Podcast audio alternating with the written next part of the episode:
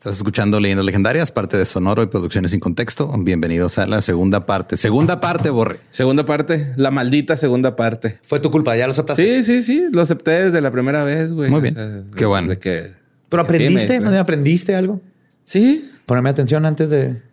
pues a que cuando son segundas partes lo va a pasar mal. Eso es lo que aprendo siempre, güey. Sí. Tengo que esperarme una semana. Maldita sea. También ellos se tuvieron que esperar una semana Ah, y aquí están.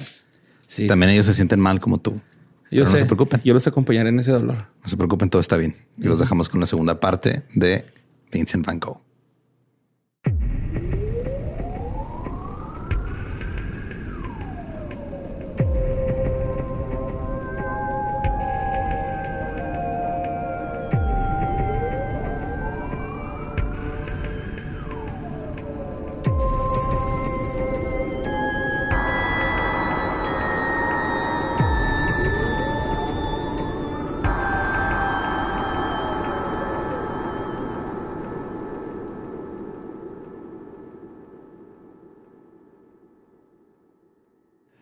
Bienvenidos a Leyendas Legendarias, el podcast en donde cada semana yo, José Antonio Badía, le contaré a Eduardo Espinosa y Mario Capistrán casos de crimen real, fenómenos paranormales o eventos históricos tan peculiares, notorios y fantásticos que se ganaron el título de Leyendas Legendarias. Estamos en otro miércoles macabroso. Seguimos hablando de arte y por eso me acompañan mis amigos Mario El Borre Capistrán y Eduardo Lolo.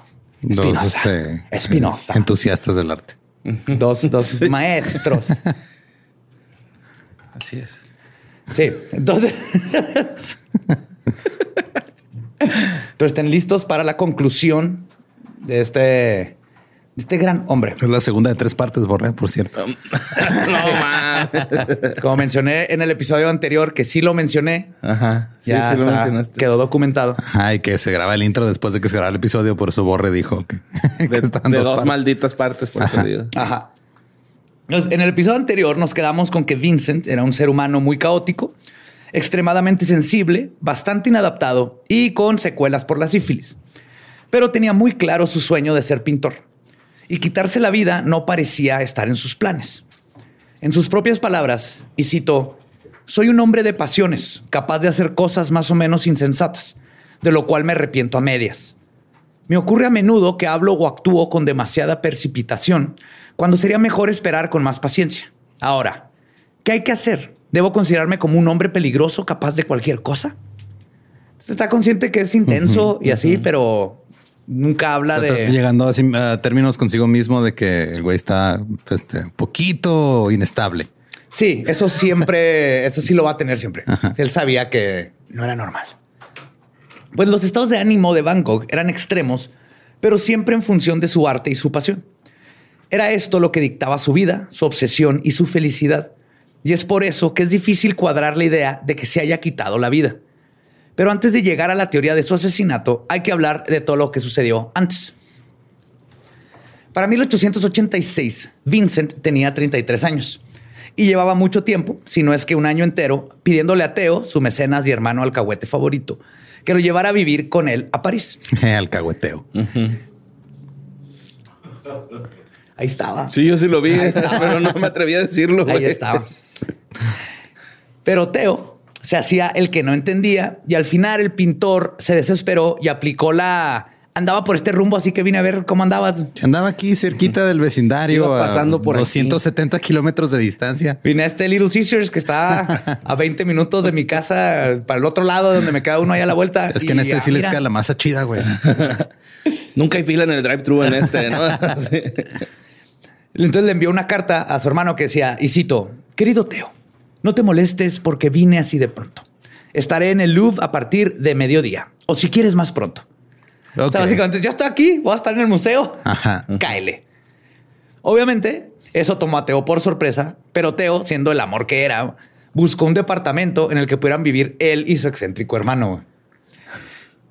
Finalmente se instalaron en Montmartre, donde empezó a codearse con los artistas más importantes de la época, como George Seurat, Paul Cézanne, Camille Pizarro y su futuro amigo tóxico Paul Gauguin. Gauguin. Gugin. Gauguin.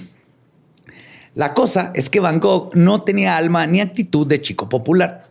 Más bien era el callado que cuando se emociona sobre un tema no puede dejar de hablar e incomoda a todos. Ah, mira. Magia caos. si no fuera por lo, lo calladito. Si no fuera por lo callado, Simón. Sí, soy, sí soy. Además, su hermano ya tenía su vida hecha, lo cual provocaba que hubiera fricciones entre ellos y Teo terminaba cediendo siempre. Aunque las circunstancias eran mucho más favorables esta vez, o sea, tenía donde dormir, qué comer y coexistía en la cuna del arte de su época, no lo convirtió por arte de magia en una persona optimista. Y cito, me siento triste de pensar que aún en caso de éxito Es que me acordé de un tuit así de que dice, estaba deprimido y alguien me dijo, viaja y ahora estoy deprimido en Egipto. así está. Dijo Isito, me siento triste de pensar que aún en caso de éxito, la pintura no compensará los gastos. Y en ciertos momentos estoy bastante melancólico de estar como lo estoy a los 35 años, cuando me debería de sentir completamente distinto. Algunas veces se lo reprocho a esta sucia pintura el amor al arte te hace perder el amor verdadero. Ay, Yes. Sí, es, profundo, sí. Es muy profundo y muy. Es de esas personas que no sabía lo bueno que era, dudaba de él mismo, pero al mismo tiempo sabía que era un chingón, pero no tenía como los huevos de decir, es que esto es una chingonada. Sí, soy chingón. Ajá. Entonces dudaba de su propia duda. Sí, dan ganas de regañarlo, ¿no? De ponerle una pinche regañada. Eh, güey, si eres vergas, güey, créetela, ¿no? Van Ajá, lo pones pedo y si es un vergas, te compras una obra y luego le haces un tweet para que más gente lo conozca. Lo que le pues, faltaba. Lo que le decías le entraba por una oreja y le salía por ah, cabrón. Entonces ahí se quedaba, güey. tenía oreja de coliflor, no tenía orejas de coliflor. Pero lo maravilloso de estos dos años en París es que fue la época menos desgraciada para Vincent. Hasta para Vincent. Ya que pudo encontrar un contacto con el arte moderno y empaparse de lo que estaban haciendo los impresionistas como Claude Monet y por fin comenzó a transformar su paleta de colores. Se ven que pintaba bien grises y cafés. y, ya empezó a meterle más colorcito. Sí, que creo que aparte de eso es, más barata la pintura. ¿De color, color? Gris y así. Ah, es ok. hay colores que son, bueno, ahorita ya no tanto, pero hay colores que son más caros porque son más difíciles de conseguir, especialmente en estos tiempos. A partir de ese momento comenzó a pintar sus famosos cuadros de flores, a consolidar su propia técnica, usando colores mucho más brillantes y pinceladas gruesas y cortas. Además, ahora dejaron de aparecer campesinos en sus pinturas y surgieron temas mucho más comerciales. El único problema con esto fue que lo más popular era hacer retratos. Y Vincent no tenía ni el dinero ni el carisma para conseguir una modelo en las agitadas calles de París. Así que se compró un espejo y aplicó la que todos los estudiantes de arte hacemos cuando empezamos y comenzó a posar para el mismo. Un chingo de autorretratos, no mames. Todo. Primer semestre de arte va a ser autorretratos a huevo todo. Como Frida. Y pues terminó retratando ese deprimido, rebelde y caótico ser que llevaba dentro. Y todo lo que vemos de Van Gogh del principio le ve su carilla así de... Mm". Ay, estoy triste. Él decía... Vamos a pintar triste. Este, él decía, y cito, me sucede sentirme ya viejo y fracasado. Para triunfar se necesita ambición y la ambición me parece absurda. ¿Cómo lo ayudas, güey? Ese güey, si tuviera Facebook, sería mi amigo, güey, en Facebook, güey. O sea, estamos hablando de una persona que todos los días postearía buenos días, a darle con todo, cosas así, güey. Ay, no le puedo dar con todo. Mañana será otro día. ¿Cómo estás, Van Gogh? Bien. Pero el estar bien no me hace pintar mejor. Y aún así, si pintara mejor, eso no me hace un buen artista. Con permiso. A la verga. sí, drenándote, güey, cada vez que lo saludas. También practicó pintando el barrio de Montmartre y continuó con sus reflexiones existenciales de la vida típica del ácido pintor. Y cito, creo cada vez más que no hay que juzgar a Dios por este mundo, porque es un estudio suyo que le salió mal. Este mundo está evidentemente hecho de prisa en uno de esos malos momentos en que el autor no sabía lo que hacía no era ya dueño de su mente. Ay, güey, o sea, Dios nos hizo, según Van Gogh, ya así sin ganas, güey. cuando le empezó, la, demencia senil y como a él. Nos hizo así en, la claridad post te veniste. donde, ah, iba a ser un ser humano, ya me vine como que ya no, tengo tantas ganas, ya, me la jalé, ya estoy a gusto. Eh, no voy a hacer ese El pedo fue que se vino una piedra, güey. y ahí salimos todos. Lo sentó ahí al charquito. Somos mecos de Dios. Sí. Renacuajo. Pues este periodo, me imagino el primer esperma de Dios saliendo del agua. Sí, evolucionando, güey.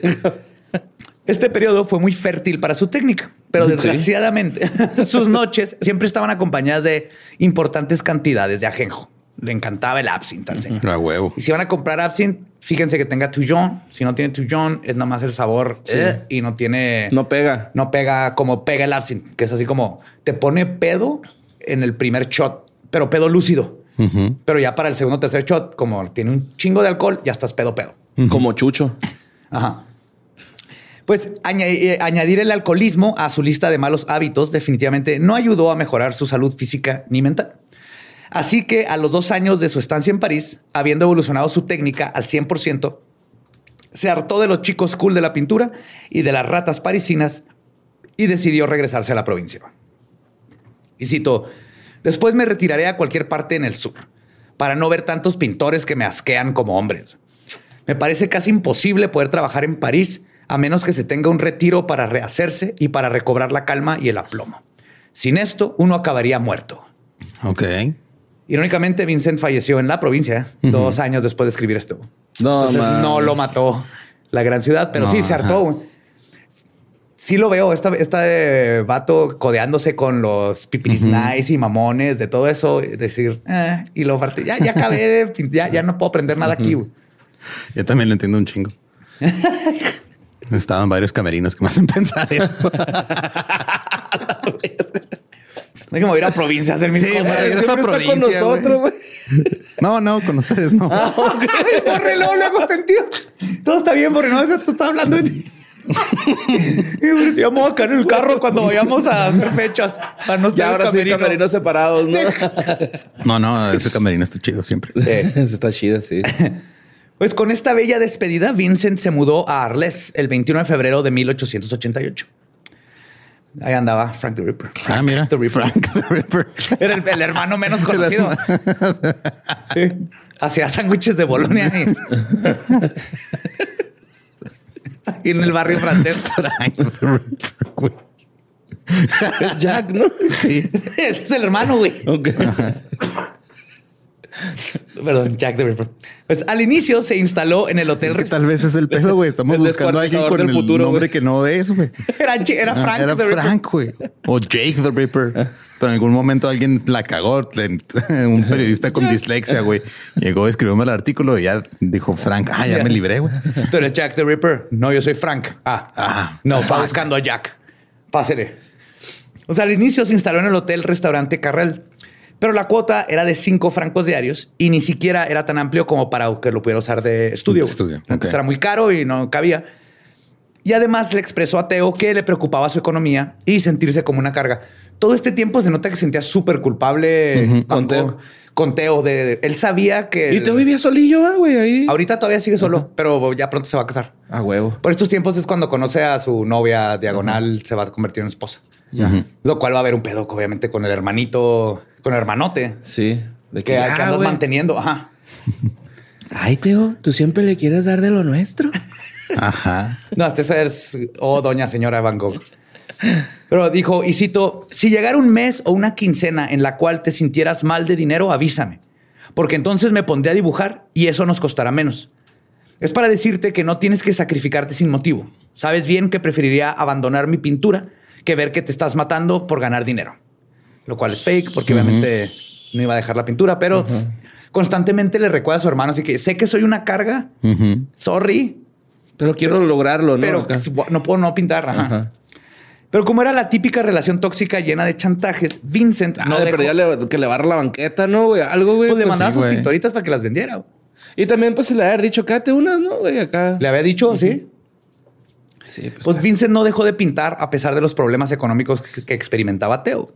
Al contrario, en Arles se desató por completo. Pintaba todo lo que veía. Estaba completamente extasiado por el paisaje del lugar y sus colores. El problema en Arles volvió a ser, este, volvió a ser pintar retratos. Entonces, Vincent todavía no dominaba el arte de acercarse a una persona que no conociera sin provocar miedo o desconfianza. Entonces, acuérdate que era un pelirrojo chimuelo. Saca la verga. Raro que corrió hacia ellos. Eh, ¿te, puedo, te puedo pintar. Eh, compa, compa, lo puedo pintar, compa. ¿Me deja pintarlo? Sí, ¿Sí? sí, güey, fíjate que. ¿Sí me deja? No, no, no, hasta ahorita Dale. no. Es que llevo ¿Quiere prisa. ajenjo? ¿Le ajenjo? No, bueno, está, está limpio. Está limpio ese vaso. Sí, sí, tiene un diente mío ahí se cayó dentro, pero no, no se lo trague, listo. Guácala. Me lo imaginé el dientillo ahí. ¿De qué color es esa madre? ¿El ajenjo? Ajá. Con verde fosforescente. ¿Sí, va? Sí, el, el original natural, sí. Este, entonces no conseguía nadie que posara para él, mucho menos mujeres. Entonces lo de pintar paisajes era básicamente no le queda de otra. Sí. Era o paisajes o él. Pero se esforzó y poco a poco se hizo amigo del cartero Joseph güey. Porque era el que le recogía las cartas que escribía a Teo y como le escribía tantas cartas, hicieron con potototas. güey. Es como Ok. mi compa de FedEx. Ah, claro. Ah. Sí, es bien chido. Pues como era su único amigo, güey. Le, pues no tenía amigos Van Gogh, güey. Le pintó seis retratos y con los meses fue conociendo y pintando al resto de su familia. Y si se le hacían falta modelos, pues no se agüitaba y sacaba su espejo y hacía sus autorretratos. Pero ya, persona está mi cartero. güey. Este se llama mi cartero. Lunes, mi cartero cuando me pidió usar el baño. Mientras tanto, su amigo Gauguin, que estaba enfermo y también sin dinero, le escribía... El tóxico. ¿Eh? El tóxico, sí, a ver. Le escribía a Van Gogh para que le ayudara por medio de Teo a vender más pinturas. Él quería decir que, eh, dile a tu carnal que Oye. yo te pinto chingón. Somos compas, ¿verdad, Simón? ¿Le puedes pedir un paro a tu carnal? No, ¿Le puedes pedir unas cortesías? Clásico. Esta temporada marcó su primer gran periodo, en donde sin andarse con medias tintas comenzó a escurrir sus óleos directos sobre los bastidores. Es aquí donde se vuelve mucho más espontáneo e instintivo. Y por lo mismo comenzó a trabajar con mucha más velocidad e intensidad. Y se nota, si tú ves o sea, las piezas, me tocó, tuve la suerte de ver una exposición de Gogh cuando en arte nos llevaron a Nueva York y verla en vivo, o sea, está Sí, viva ves la el pintura, trazo, ves sí. el trazo, ves la intención y la fuerza y la felicidad con la que estaba pintando. Pues yo nomás fui al Van Gogh. Estaba padre. Yo nomás lo he visto así en el celular, güey. Sí, y ahí es bonito. ¿eh? Haciéndole suma a cada pedazo. Y en un meme, güey. O sea, ni siquiera así como que me interesa, güey. Pinturas de Van Gogh, no. Me salió en un meme, ah, sí, man. Pues ahora cuando te dan en otro meme le puedes contestar así de... "Ah, esa Ah, pintura claro, la hizo en su periodo cuando estaba... Pues Vincent estaba determinado a capturar en sus pinturas el éxtasis que se apoderaba de él al ver un paisaje. Pasó de intentar plasmar lo que veía, dejó de imitar lo que estaba afuera y comenzó a pintar lo que el paisaje lo hacía sentir. Ok. Sí, ese es el, el nuevo gran movimiento. El arte siempre tiene esos como ciclos, donde primero hay que imitar, que me salga igualito. Y luego ya va- a todo mundo le sale igualito. Entonces llega el que cambia y dice, y ahora si lo hacemos que esté como el de volteando a la derecha a la izquierda, empieza cubismo, ¿no? Con Picasso. O los, este... Los renacentistas era buscar la perfección de la belleza en- y mientras más imitadas mejor. Pero llega Monet y todos estos y es impresionismo. Entonces dice, vamos a plasmar la luz. Sí, pero Monet que no se está quedando ciego, por eso estaba pintando así. ¿No es una de las teorías? Es una de las teorías, pero ahora eso es que se me hace que se puede que sí esté quedando ciego, pero se me hace cura que siempre es así de a huevo que ese vato tenía algo mal para poder hacer lo que hizo. Así, si era creativo, güey, nada más, ajá, Simón. Que creo que es algo, es parte de lo que es Van Gogh. güey. Pero como que los, los que eh, critican arte, que no tienen, ar- no saben hacer arte. Así que no es posible. A huevo tenía sífilis y Ah, ya. no, no es posible que alguien normal ajenas. pudo haber, ajá, se le pudo haber ocurrido poner un chingo de amarillo en una pintura. Así que, mm, pues sí es posible, güey. Pero bueno. en este tiempo él decía, y cito, porque no quiero, no quiero reproducir exactamente lo que tengo delante de los ojos, sino que me sirvo arbitrariamente del color para expresarme con más fuerza. Ok. Pero aún ya, pero aunque ya se había vuelto un maestro y futuro dios de la pintura moderna, él seguía sin tener mucha fe en sus propias habilidades y no intentó vender ni insistirle a su hermano en comercializar sus pinturas hasta que tuviera al menos 30 que él considerara como grandes obras. Oh, ya valió verga. El clásico, ¿no? No, hasta que nos saque eh, tercer álbum. Ajá. Tengo que hacer el álbum completo y luego ya lo saco. Que se No, ya, andar ya que tenga mis tres horas de stand-up, voy a hacer mi especial. Ajá. Ahí sí. Y en Para vinil, tener ahí un lo va a colchón. sacar en vinil para que esté bonito. Vinila, güey. Con fotillos tipo Polo Polo, así. Y en una de sus cartas nos damos cuenta de cómo eran esas dudas que viajaban en su cabeza. Hoy dice, y cito, si yo pensara, si yo reflexionara en, la, reflexionara en las posibilidades desastrosas, no podría hacer nada. Me arrojo con la cabeza perdida en el trabajo. Resurjo con mis estudios. Si en el interior la tempestad retumba demasiado fuerte, me bebo un vaso más para poder aturdirme. Uy. Esto es estar trastornado frente a lo que debería ser. Pero la tensión se vuelve más intensa, la mano más segura. Entonces, es por esto que me atrevo a asegurarme que mi pintura será cada vez mejor, porque no tengo más que esto. Ay, güey, le pasó lo que pasó a mí a los 26, güey. Me embriagaba bien cabrón, güey, para... Ah, yo creí que hiciste tu obra maestra No, o algo así. Pues sí, tengo un chiste en vergas, güey. es una obra maestra. Entonces, se, ya se ponía pedo, pintado y le decía, no está tan vergas, puedo estar- puede estar más Ajá, vergas. sí, puede estar más vergas, puede estar más vergas. Lo voy a pulir más. Ajá. Qué bonito Van Gogh. Lo quiero mucho ya, güey. Ya, güey. Desde la vez pasada ya lo quería. Deja que lleguemos a la parte donde le entró al stand-up. Ah, a ver. Ahí en el Moulin Sí, cuando Rouge. nada más le pegó. güey.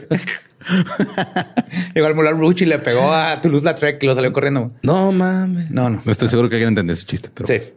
Además, comenzó a darse cuenta de que le faltaba la comunicación entre los que la falta, perdón, de comunicación entre los pintores ocasionaba que las obras se vendieran a precios abismales, abismalmente desiguales. Lo mismo que pasa siempre, güey. ¿No te pones de acuerdo? Eh, uno lo vende bien caro, entonces ahora ya no quieren pagarle al otro y o lo vende muy barato y entonces dice, eh, este vato a mí me lo vendía a 15 francos, tú estás dando a 30. Sí, güey, pues soy gano, güey. Pero bueno, él se dio cuenta de esto, güey. Entonces dijo, esto hace que los pintores vivan en preca- precariedad económica y quería cambiarlo. Así que tuvo la idea hippie socialista de reunirlos a todos en una especie de comuna de artes. Uy. Un colectivo. Un colectivo. Lo que ahora se conoce como colectivo de arte. Un Yo- tallercito. Yo, yo estuve ahí en varios. Saludó a un cuarto. Sí, eso nunca funciona. Y, y yo sé por qué no funciona. Pero ahí Porque él... est- los colectivos están formados por gente. Ajá. Ajá. Y porque... Y artistas.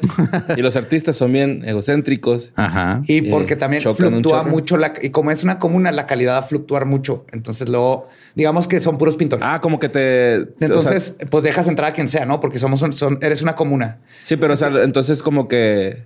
Va la- dices, vamos a hacer una exposición de esta comuna, la comuna Borre Liberador de pintores. Oye a la gente y el nomás el 10% o menos, o sea, una de cada 10 pintores que ves está buena, las demás no jalan. Ajá. Entonces la gente ya no quiere ir porque no es un lugar. Y eso pasa porque no hay calidad constante. No, yo pensé que como que afectaba el que se juntaran, que los estilos se, se mezclaran o algo así por el estilo. No, al contrario, eso ayuda mucho. Ah, re, re. Sí, o sea, comunicarte entre artistas. El, el artista pues devora el mundo y luego lo digiere Pues el Van y Gogh lo, hasta lo de los campesinos, ¿no? Acá. Y los, los veía algo tan sencillo que todo el mundo veía, pero él lo, lo digería y luego lo plasmaba a su estilo. Eso es lo que hace el arte. El arte no es ser original, es plasmarlo de una manera única, que es tu experiencia, porque nadie más ha vivido tu vida. Entonces, eso es lo que se supone que debe de hacer el arte, en mi opinión, como profesor de arte de siete años. Ay, güey. En mi opinión, Es la como primera alguien vez que, sabe qué chingados Es la- es la primera vez que tengo esa poquita autoridad de, de decir esa opinión así de sí, creo que eso es lo que está pasando. Pero bueno, entonces él decía, y cito, no me interesa ni mi triunfo ni mi felicidad. Me interesa la persistencia de las empresas enérgicas de los impresionistas. Me interesa esa cuestión de asilo y pan cotidiano para ellos. Ya está volviendo grillero. Yes. Ajá, sí. Pero por bien común me refiero a que lo quería que su hermano patrocinara el paraíso de los impresionistas. Ok. Así que Van Gogh le pidió que a su carnal que le alquilara una casa en el, en Place Lamartine, además de que le diera 300 francos para poderla acondicionar y amueblar. Dijo, eh, carnal, huevos. Sí, don Verguerito. ¿eh? Ya sé en vez de agarrar unas carnal. pallets, güey, hacerlo él, güey, o No. algo así. ¿Qué pedo, cara? Tengo una idea bien chingona. De cuánto va a ser un- una comuna para artistas. Ahí va a estar autosustentable. Ahí van a llegar todos los artistas. Qué bueno, me da mucho gusto Vamos que tengas ese tipo de vamos ideas, a vender ¿eh? piezas Qué- y qué con ese dinero sí. vamos a pagar la renta. ¿Te gusta así? Ajá, qué padre que te estás independizando. Oye, pues me rentas un lugar, porfa, para invitar a mis compas. Verga, Bango. Pero también me le pones muebles, ¿no? Porque es que de modo que estoy sentado en un guacal, o sea, En Leguacal estaba en Francia. el de guacal. El de Huacal. Le guacalú. Entonces invitó a todo su summer camp de arte VIP para pintores revolucionarios. Y Les dijo, eh, cáiganle, tengo una casa amueblada con leguacales y todo, man. Pero como el rarito de la prepa, sus amigos no fueron a su fiesta, güey. No, Uf, un saludo al Jeru. De hecho, el único que asistió, No. El único que fue, fue Go- Gogán, güey. Ajá. Pero llegó cinco meses tarde, güey. Ok. Wow. Sí. ¿Para qué? ¿Cómo Pues para pa' qué qué? iba, güey. Sí, ¿no? Pues porque quería pintar, no sé. Ah, Lo que sí es que la demora de Gogán fue porque estaba enfermo, güey. en la miseria, endeudado y muriendo de hambre. Entonces, que pues no, no se puede. Pretextos, güey, pues, o sea, Es mi peda, cabrón. Puedo haber juntado varios guacales y hacerse una camita ahí con sí, güey. Le guacal. Pero ya cuando se recuperó, le dijo, Simón, sí voy. Pero no le dijo cuándo. Solo que estaba ocupado pintando en Inglaterra. Pobre Vincent ahí sentadito fuera, güey. Sí, güey. No, ahorita en cualquier momento llega Gogin. Ah, bueno. Regresándole a la canción, güey, porque se está que en cuanto entren por la puerta esté la canción que quiere. Celebration. Y luego la cambió a All by myself. Ah. Este. Na, na, na, na. Entonces, Gauguin también soñaba con tener una comuna de pintores y todo eso, pero no exactamente con Van Gogh, el excéntrico religioso rarito No, chimuelo. Mientras tanto, el ñoño de Vincent soñaba con que su amigo fuera a vivir con él. Incluso hizo una pintura de la habitación que le preparó. Así que este es el cuarto en donde vas a dormir, amigo. Ay, güey, eso estuvo bien tiernito, güey. Van Gogh es un amorcito, güey. Luego hizo planes de su vida juntos y se los compartía a Teo, güey. O sea, él estaba todo emocionado. Van a, como, como cuando vas a tener la primera vez que se van a dormir amigos a tu casa. De que, hijo, no, vamos a hacer un fort con cobijas y lo vamos a explorar y vamos a jugar Nos Nintendo. vamos a pasar toda la noche despiertos. Vamos a madre. El plan de la noche, así. el- Los primos, salud. A las dos de la mañana todos juntos, dos jetones. Y entonces le escribía a Teo y en las cartas le decía, le metía ahí como que presión para que le ayudara a traerse a Gogán. Le decía, y cito, pero como Gogán es un marino, hay probabilidad de que lleguemos a hacer nuestra comida en casa. Y Ok. al parecer los únicos hombres en ese Que- tiempo que, cocinaban eran los los marinos. marinos. Y con el tiempo, con el mismo dinero que gasto para mí solo, viviremos los dos. Sabes que siempre me ha parecido estúpido que los pintores vivan solos, etcétera. Siempre se pierde cuando uno está aislado. Él ya estaba en su cabecita. Ay, qué triste, güey. Quería un roomie. Vamos a andar en pijama todo el día, güey. Vamos a ver el drag race todos los domingos. Ah, ya huevo, güey, sí. Sí, sí, él ya estaba así de que, oh my God. Queer Eye. Incluso Vincent le pidió a Teo que le pagara el viaje y le comprara un colchón para su compa. güey. No mames. Ah, se verga. Un saludo al Yishima, carnal. Que era mi roomie, El güey. Teo así de, güey, ya no va a venir, güey. Vincent, por favor. Es que hasta mi es que ya tengo ahí todos los ingredientes para que me haga hot cakes. Vincent, Ah. se te van a echar a perder. Pobrecito, güey. Sí siento feo. Sí, pues Vincent planteó el gran negocio que sería tener a ambos pintores trabajando ahí juntos. Lo cual hubiera sido una idea millonaria, la neta, si los cuadros de Vincent y Gauguin se vendieran como se venden ahorita, pero en ese tiempo nadie los pelaba ninguno de los dos. Si algo tenía Vinci Princi, era visión. Especialmente para este grandioso nuevo proyecto. Ya lo decir mi Vinci Princi. Mi princesito. Ah, Y cito, se llamaba uno de mis ratones. Vinci Prince. Vinci Princi. David Bowie y Vinci Princi. Y Vinci Princi hizo un asshole y mató a David Bowie. No mames. Y luego Vinci Princi. David Bowie se me subía hacia el brazo y se ponía el hombro, Ajá. pero se cagaba, entonces no es buena idea. Ok. Pero no lo mató y luego Vinci me mordía hasta cuando le iba a cambiar la comida o así. ¿Y no era niña? No, los A dos eran mejor. hombres. De hecho, me di cuenta, eran hombres. Los compré porque lo, soñé que quería un ratón. Ah, a lo mejor son territoriales, ¿no? Entonces. Le bajaron los huevos y te lo digo literal porque se le vieron los huevotes. Eran compas, por eso dos. Necesita cochar, güey. Necesita cochar. Y se puso bien agresivo. Entonces David Bowie vivía arribita de la casa, no lo dejaba bajar a tomar agua. Le has hecho un, par- un parillo, güey. Le has hecho un puñito acá, hamster, güey. Con dos Q-tips. Con dos Q-tips, Simón, acá. Tantita cremita. Para que pues, no le va a rozar feo, güey. Leyenda legendaria. Es el único lugar donde nos vamos de... ¿Cómo masturbar? Arte. Ah, ¿Cómo masturbar un ratón? Van Gogh decía, "Cito, Güey, yo tengo la necesidad de hacerlo, no sé por qué. si alguien tiene un hámster, hágalo y platícame cómo está el pedo. Decía, "Ay, cito, a mí apenas esto de gastar dinero yo solo. ¿Cómo, cómo? Ajá, perdón. A mí me apena esto de gastar dinero yo solo. Pero para remediarlo, no hay otro camino que el de encontrar una mujer con dinero o camaradas que se asocien por la pintura. Ahora bien, no veo a la mujer, pero veo a los compañeros. Ok. ¿Eh? Van Gogh sabía una de dos. O me encuentro una sugar mama o tengo compas con los que vamos a hacer dinero. Visionario sí era, güey. Sí sabía perfectamente lo que estaba haciendo. Bros before hoes. Y pues como es de esperarse, Bros before hoes. Teo pagó las deudas de Gauguin, le rogó durante ocho meses y soportó las cartas de su hermano repletas de chantaje y mira aquí Es que yo estaría muy contento ahorita, pero sabes que no ha, no ha llegado Gauguin, este, porque pues no tiene dinero. iba a terminar mi pintura, pero pues si hubiera estado aquí Gauguin, él me diría cuál azul usar, pero pues no puedo, Ajá, no está. no está. ¿Qué voy a hacer sin? Ajá, y así como quieres que pues, te pague todo lo que me has este, prestado, carnal. O sea, pues así Sí, no se ya puede. se me hicieron malos hotcakes, ya los tenía. La harina y todo se hizo malo porque no llegó Gauguin. Ya Él se me rayó el disco. Él es. Celebration. Él es el que sabe cocinar. Finalmente, en octubre de 1888, Paul se mudó a Arles con Van Gogh. Y ahora Teo debía mantener no solo a un pintor excéntrico muerto de hambre, sino a dos.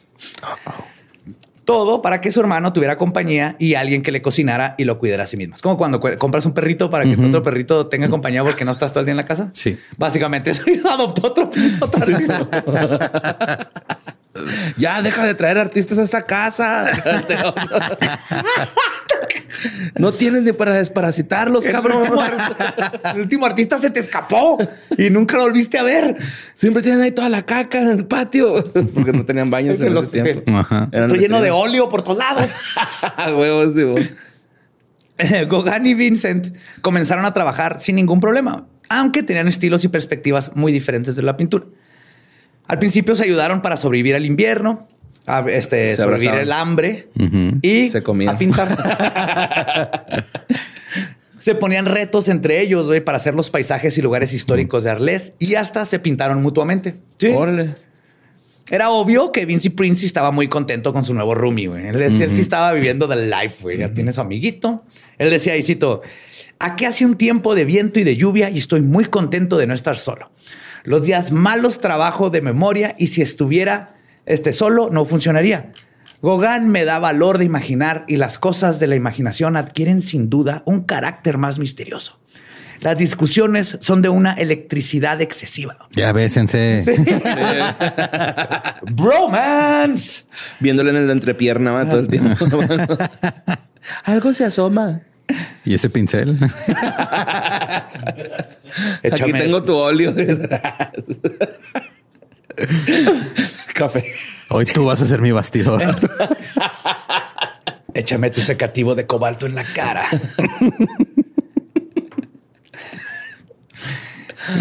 Sigo citando. Salimos a veces con la cabeza fatigada como una batería descargada. O sea, Oh. Sí, creo que aquí está de- de- describiendo una noche bien chingona. Ajá.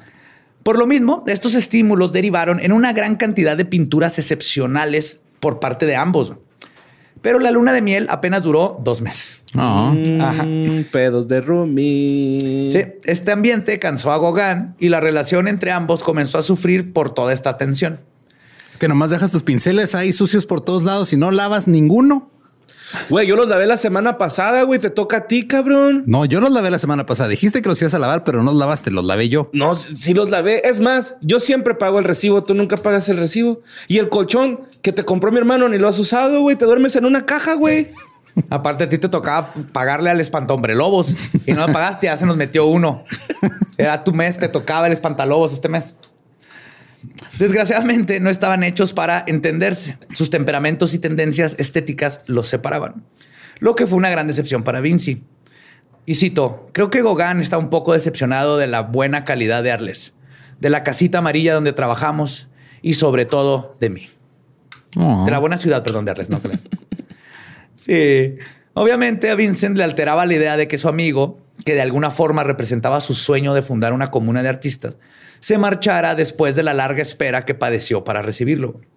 Su gran plan, de nuevo, se estaba desvaneciendo y Van Gogh no podía Su hacer nada plan. para arreglarlo. Su gran plan. Pinche pobrecito Teo, güey, valiendo verga.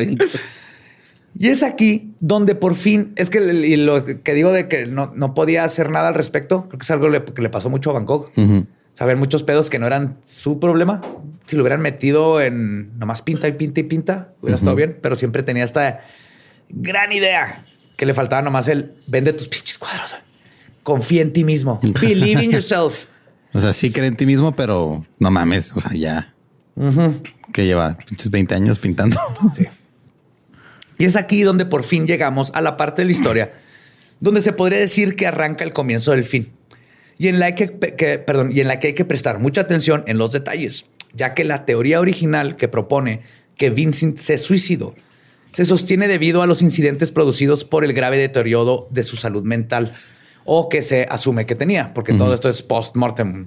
Sí, todo el análisis psicológico y todo eso es muchísimo tiempo después.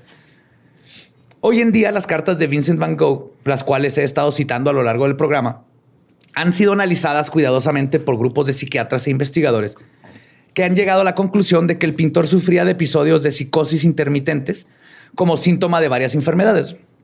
La Asociación Psiquiátrica Estadounidense define la psicosis como una, y cito, grave incapacidad para interpretar la realidad. Y está relacionada con la esquizofrenia, los desórdenes bipolares e incluso con la depresión. Por lo que se puede leer en sus cartas, Vincent no era una persona muy sana en el sentido ¿Qué? dentro de los estándares sociales, ¿no? porque era obvio que su salud estaba muy por debajo de sus prioridades y pasiones. Y todo el dinero que le mandaba a su hermano lo usaba para comprar pintura. Y absinthe. ¿Y qué? Sí, absinthe. De hecho, vivía de absinthe, cigarros y café. Su carta, sus cartas denotan una personalidad obsesiva con su arte, al grado de descuidar todo lo demás a su alrededor. Pero al mismo tiempo, yo veo una persona que tenía un sueño y solo uno, pintar. Pero si a este tipo de personalidad apasionada y así de, este, extremosa, le sumamos el abuso al ajenjo, la falta de sueño, de comer bien, el estrés, la sífilis y el exceso de Biblias que tuvo por un momento, podemos darnos cuenta que todo esto era una bomba de tiempo que sí lo fue deshilando mentalmente. De hecho, hay una frase que me dio mucha ternura de él que le mandó a su hermano. Le dijo, y cito, así que Teo, felizmente mi estómago se ha restablecido a tal punto que he vivido tres semanas del mes con galletas marineras, leche y huevos. No mames. Ya pude comer sólido otra vez. no, güey. Sí. No le importaba nada más que era una distracción, güey. Lo que no fuera a pintar era una distracción. Además, su hermano Teo le había dado la noticia de que estaba comprometido y se casaría pronto, lo cual iba a representar gastos extras y posibles recortes en el presupuesto de la comuna de artistas. Lo que sí es un hecho es la comuna de muchos artistas. Necesitas más de dos, ¿no? Si no más una... Una pareja. Una bimuna. Una bimuna. sí, es una pareja. Sí, es una pareja. Lo que sí es un hecho es que dentro de las cartas hay evidencia de episodios recurrentes de alucinación y delirios. Pero no sabemos si fue por el por una de las seis probables causas. Ajá. Nomás por estar rarito, por la sífilis, pero sí se empieza a notar un poquito su deterioro artístico. Pero bueno, sin más preámbulos, aquí viene el famoso evento que todos conocemos y que es utilizado como evidencia de la pérdida de cordura de Vincent, la rebanada de oreja. Porque aquí es donde como que todo el mundo dice, estaba súper loco. Claro que si iba a suicidarse se cortó la oreja solo. Eh. El único... quitó costillas para poder chupársela, güey. El único problema es que también hay dos versiones sobre el sobre, la, oreja. Que también todo el mundo cree que se cortó toda la oreja. No, no fue todo. Pero fue como el lóbulo lo que, lo que se cortó. La primera versión y la que todo el mundo conoce y, repite es que Gauguin amenazó a Vincent con irse. Estaba harto de sus sermones religiosos y de tener que cocinar siempre. Y además Teo no le pagaba lo suficiente para seguir siendo niñera y pintor altruista. Entonces Van Gogh, porque era un mamón Gauguin, lo está manteniendo y de todas maneras se pone así. Van Gogh no supo procesar correctamente esta información, sacó una navaja para afeitar y comenzó a perseguirlo. Entonces Gauguin reaccionó yéndose y dejándolo solo con su corazoncito roto. Mm. Y viendo cómo se desvanecían sus sueños en la enorme casa amarilla que prometía ser un refugio para artistas, se le desmoronó el mundo. Entonces dicen que más tarde ese día Vincent es cuando se corta la oreja izquierda, la envuelve en un periódico y se la da a una prostituta para que se la dé a su amigo Gauguin. Eh. Eran, eran cosas de otros tiempos. Claro. Qué bonito Se me detalle. hace que el tóxico, tóxico era el Van Gogh, ¿no? Pues no sé, es así como. You're toxic. Dun, dun, dun, No, es que ahorita ves. Bueno, Chale, después de esto, Sí, toma para que me escuches cuando te hablo. Sí, güey.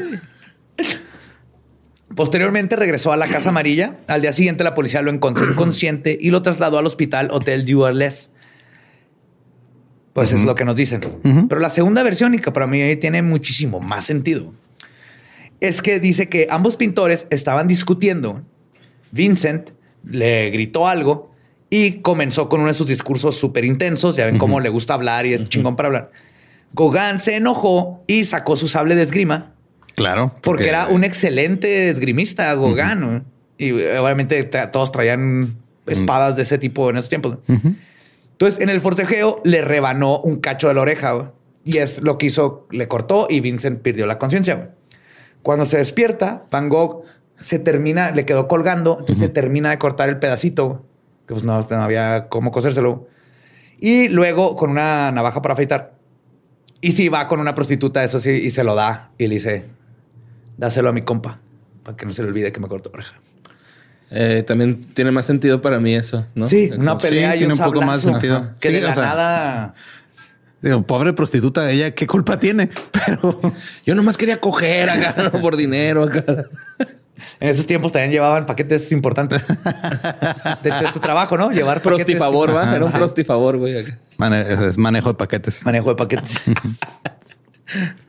Pues no hay pruebas suficientes para dar fe de ninguna de las dos versiones, ya que Gauguin declaró que Vincent se había autolesionado. Y al otro día Van Gogh no recordaba nada de lo sucedido, pero igual le dieron aviso a Teo y lo mantuvieron internado 14 días después del incidente. Si lo pensamos bien, aunque Gauguin lo hubiera hecho, Vincent, que es lo que yo sí creo que pasó, no hubiera sido capaz de delatar a su amigo. güey. Y esto tiene mucho sentido con todo lo que les voy a contar ahorita, güey. porque es algo de su personalidad que además es muy importante para lo que viene. El cómo cuidaba a su familia y a la gente que quería. Además, en el 2009 se revisó exhaustivamente el informe policial, las noticias publicadas de la época y la correspondencia entre ambos pintores, los testimonios existentes, y se llegó a la conclusión de que fue Gauguin el que hirió a Vincent. güey. Ok. Y aunque no todos están de acuerdo con estas conclusiones, el incidente sí sentó varios precedentes. Uno, Vincent era capaz de herirse o dejarse lastimar sin mostrar ningún instinto de supervivencia. Y su salud mental se había deteriora- deteriorado tanto que no era capaz de entender como que la gravedad de las circunstancias de ese tipo de cosas. O sea, su reacción fue... Y nomás "La estoy termino de inconsciente un cortar". ratito, güey. Está el pedazo de oreja, no estén Toma, ¿lo chingando. quieres? ¿Lo que querías, Gauguin? No es tan grave, está bien. Lo que, es lo que te gustaba chupar, llévate, Ven, chúpalo para siempre. Vente a pintar otra vez, güey, ya. Ya nunca va, voy a ahorrar en aretes, Gogan. Gracias. Estoy mejor así, ya no me necesito comprar un par. De todos modos, nunca, nunca quise usar anteojos. Pues al recibir la noticia, Teo tomó el primer tren y llegó a Arles lo más rápido que pudo. Y le describió lo que estaba sucediendo a su prometida del momento. Bueno, a su prometida que terminó siendo su esposa. Este le decían Joe Bonger. En una carta le dijo: Isito, encontré a Vincent en el hospital. La gente cercana a él dijo haberlo notado muy alterado los días anteriores, mostrando síntomas de la más aterradora enfermedad, de locura.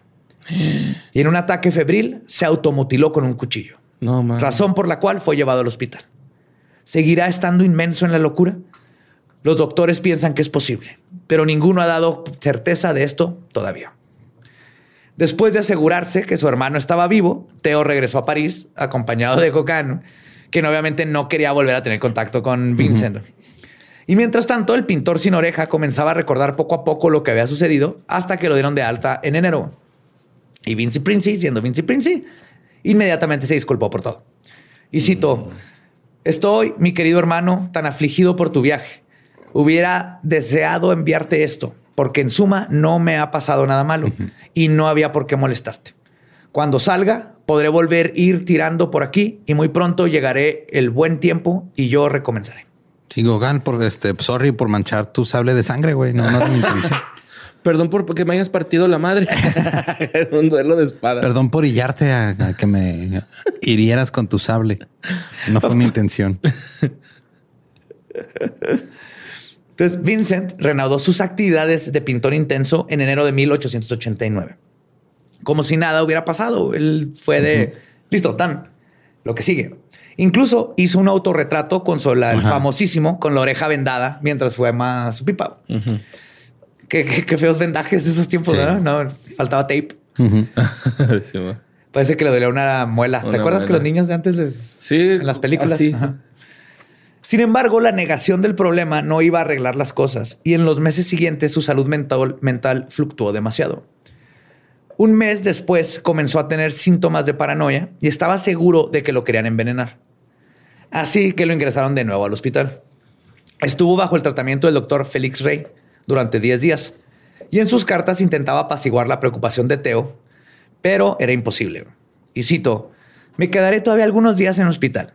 Después espero volver muy tranquilamente a mi casa. Pero en sí sus arranques se apaciguaron y el mismo médico declaró que su estado mental era pasajero y lo dio de alta. Incluso en sus cartas se leía como si hubiera vuelto a la normalidad. Pero en marzo pasó lo inevitable. No. Los vecinos de Arles se organizaron para hacer una petición con la policía local de que ingresaran de nuevo a Vincent al manicomio debido a que actuaba erráticamente. Y se juntaron un chingo y básicamente fue, no queremos al loquito pintor de la casa. Y lo encerraron y solo le dieron derecho, ajá, nomás dieron derecho de enviarle una carta a su hermano. Sí, esto fue totalmente pueblo Ajá, llegaron así de, güey. ya, estamos hasta la verga del Vi- Vincent. Ajá, güey. que no hacía nada más que pintar, güey.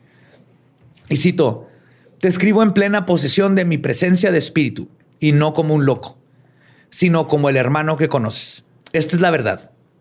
Un cierto número de personas aquí ha dirigido al alcalde una nota con más de 80 firmas señalándome como un hombre indigno de libertad o algo por el estilo. El comisario de policía entonces ha dado la orden de que me volvieran a internar. Ya llevo muchos días aquí encerrado en el manicomio, bajo llaves, cerrojos y guardianes, sin que mi culpabilidad esté probada o sea probable. Solamente escribo para advertirte que no me liberes, ya que la encontrarás difícil.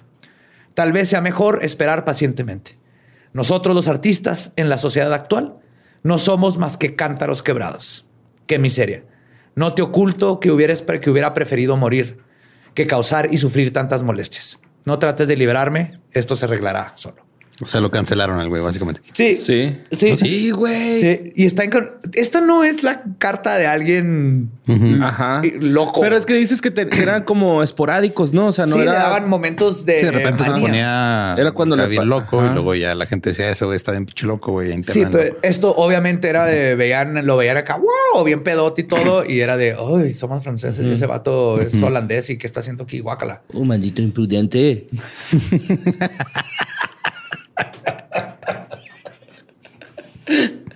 Ya.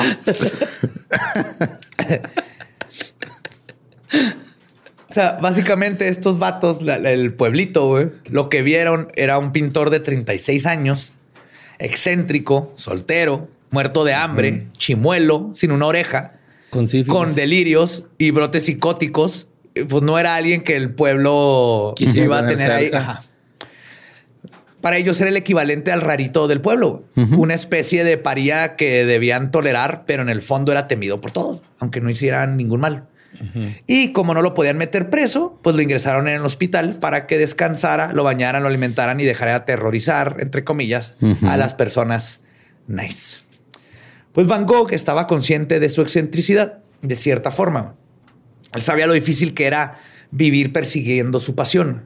Él decía, y cito, mira, está claro que nuestra neurosis procede también de nuestra manera de vivir un poco demasiado artística, pero que además es una herencia fatal.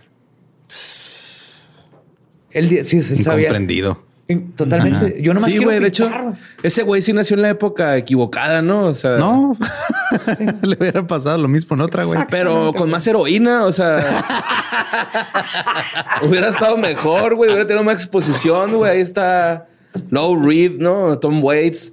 O sea, hubiera sido Beatnik, siento, güey. Siento que esa es la, la, Sí. la etapa de Van Gogh. La Beatnik, güey. Ahí, güey. Ahí Yep. era. Pues el 17 de abril de 1889, Theo finalmente contrajo matrimonio con Johanna Bonger en Ámsterdam. Y aunque Vincent pasó los meses anteriores tratando de recuperar su salud mental, siguió pintando varias de sus obras maestras con la misma pasión de siempre. Pero las alucinaciones continuaban Y en dos meses, ni aunque hubiera ido diario a terapia, hubiera logrado grandes avances en esos Eso era una tiempos. canción de Maná, ¿no, güey? ¿Qué? ¿Qué? En la misma ciudad y con la misma pasión de Con la siempre. misma gente. No, para es- que tú al volver no encuentres nada Es de extraño. Juan Gabriel, güey, pero es un hay un Ah, sí, es cierto, sí, Se me olvidó sí. otra vez. De José Alfredo Jiménez, Ah, ya me acuerdo de la de Juan Gabriel. Ok. Pero es que lo dijiste igual, güey. Perdón. O sea, tú y Fer de Maná piensan igual. Ah, no te.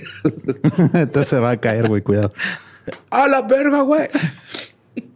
Entonces, en mayo se internó voluntariamente en el Hospital Mental de Saint Paul de Mousseau, un ex monasterio en Saint-Rémy, a unos 30 kilómetros de Arles. Vincent ya estaba muy consciente de sus malos hábitos y seguía pensando que sus pinturas no valían nada y que era un apestoso social. güey. O sea, el- ya es como era de que se creía todo y ahora con todo esto dijo, a la verga nadie me quiere, en el hospital mínimo puedo pintar y ahí me cuidan y me dan de comer y ya no le peso tanto a, a Teo.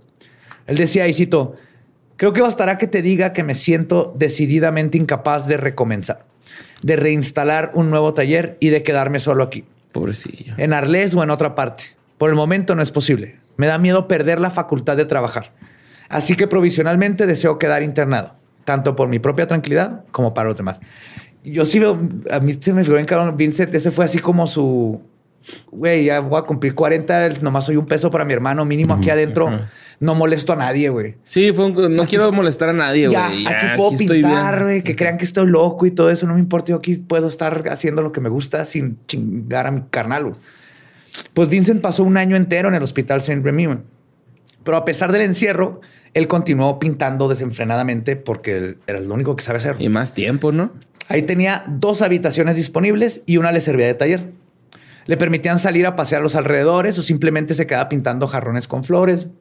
De hecho, en esta época fue cuando su sus pinturas comenzaron a aparecer con remolinos. Y es aquí donde pintó la más famosa de todos y que todo el mundo conoce la noche estrellada. Estrellada.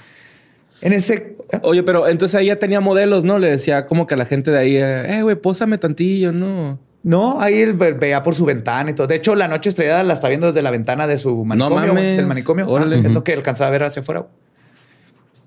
En este corto tiempo, Vincent realizó aproximadamente 150 pinturas, Es un chingo. incluyendo el famoso almendro floreciendo que le regaló a su hermano Teo cuando este le dijo que sería papá. Ese fue su regalo de tío.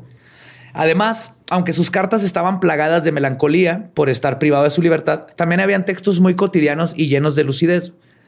Tristemente, durante esta época en la que Vincent no salía por miedo a sufrir un ataque, seis de sus pinturas fueron seleccionadas para ser exhibidas en Bruselas, donde además de recibir buenas críticas, alguien compró una, el viñedo rojo. Esa es la que vendió toda su vida. Posteriormente, también fueron seleccionadas otras 10 de sus obras para ser presentadas en el super conocido Salón de los Independientes en París. Teo le escribió que estuviera tranquilo, que sus pinturas estaban bien curadas y lucían fantásticas. Incluso muchas personas se acercaron a llenarlo de halagos por el trabajo de su hermano y Gauguin admitió que las pinturas de Vincent eran Estaban lo mejor de la exhibición. Y haber dicho, es que desde que le corté la oreja, este vato No, ya claro, aprendió a pintar, sí. güey. Ya se, se está equilibrado. Le pesaba más una. Pesaba mucho un Ajá. lado. Sí. Pero para que se viera más feroz, no sé como Pitbull, güey. Le cortó para que quedan picuditas. Para que se viera más violento el güey. Pero pues Van Gogh nunca le sentaba bien la crítica, aunque fuera buena. Siempre le da pena güey, todo. Lo hacía sentir melancólico e impotente. O sea, le decían que estaba bonito y era de, ah, podría estar mejor. Le decían que era malo y era, oh, no valgo verga. O sea, no había forma de que estuviera contento con su propia obra, arte. Pues que es autocrítico, ¿no? Pero de más. Al grado de hacerse daño es él mismo. ¿no? autoflagelación, eso ya esa no es autocrítica, güey. Sí, ahí más bien le falta autoestima. Necesitaba autoestima para poder decir, porque lo, era digo, esa dicotomía bien rara de yo sé que pinto bien chingón y he entrenado un chorro y ya no estoy aprendiendo nada aquí, entonces voy a mejorarme. Pero al mismo tiempo tiene la duda de no, pero es que no está tan chido, no me gusta. Él mismo se ponía la línea que nunca cruzó para él mismo. Pues de hecho, volvió a tener nuevos colapsos que duraron más que los anteriores. Además, padecía de angustia, terror y alucinaciones con ataques de ira muy severos. La clínica ya no le estaba haciendo de mucha ayuda y decidió abandonarla e irse a vivir con su hermano. Evidentemente, esta no fue una buena idea, así que fue muy breve su visita. En mayo de 1890, Vincent se mudó al norte de Aves-sur-Oise, asumo que así se pronuncia. No.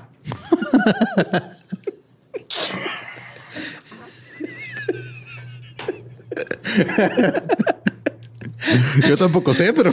pero, Pero estoy seguro que sí, ¿no? Ah. Aves-sur-Oise. Ah, eso no más fue más francés. francés. Sí, eso sí, así es, eso no. eso así es. Donde residían otros artistas. Además, ahí tenía la paz y tranquilidad que él necesitaba, sin estar muy lejos de su hermano Teo, que seguía en París, ya casadito y todo. Obviamente seguía sin poder estar solo, así que se instaló en la posada Ravu, cerca del hogar del doctor Paul Gadget, que podía, no, no como No como el inspector, inspector Gadget, era el doctor Gadget Doctor Gadget. sí. Órale. que podía vigilarlo de cerca.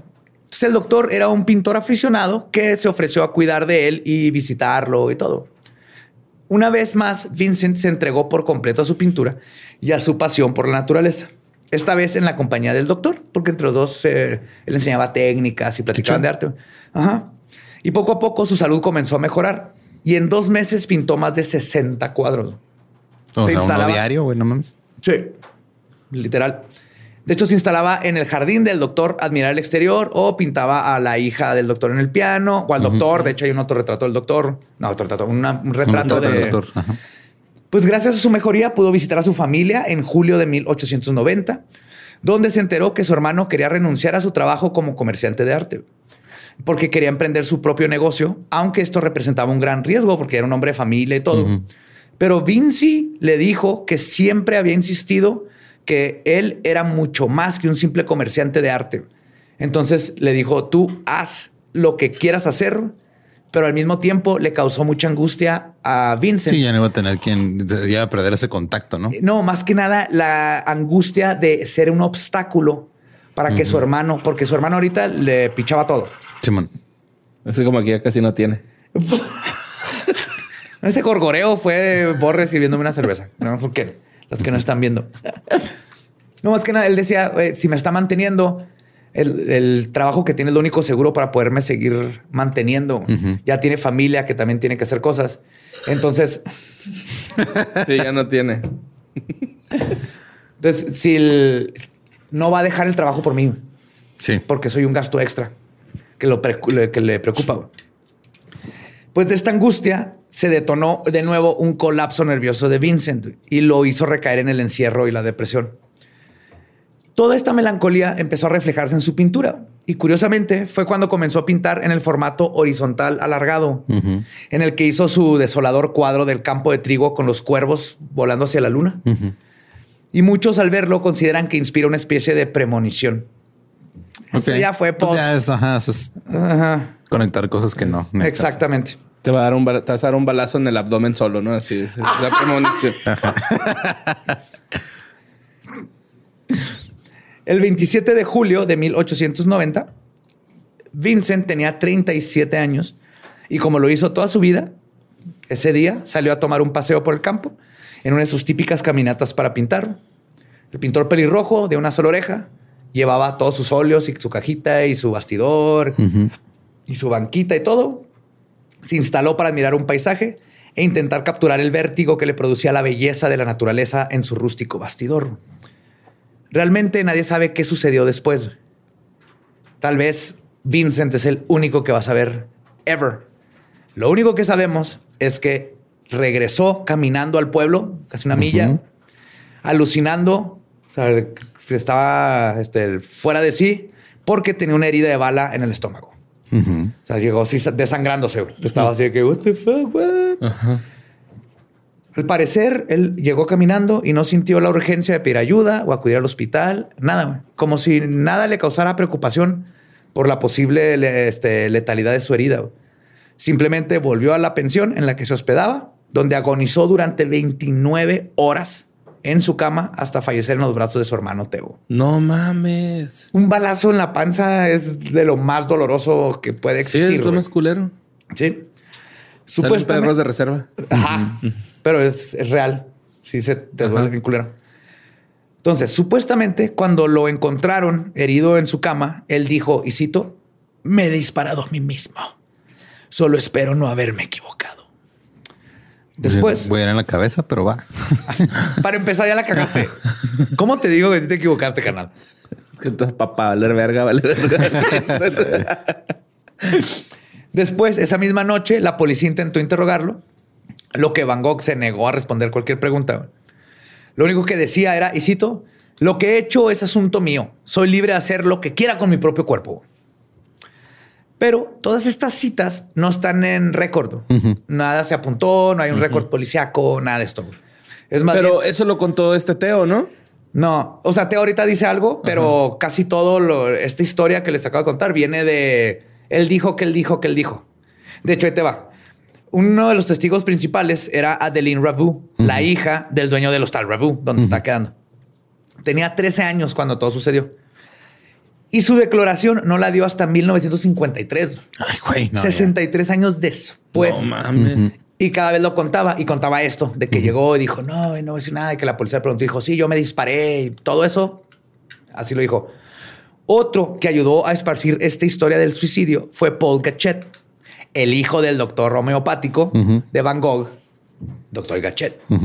Durante años, Paul Jr. se la pasó dramatizando más y más toda esta parte de la historia y del genio de Van Gogh, todo adolorido que se suicidó y él lo- se murió ahí.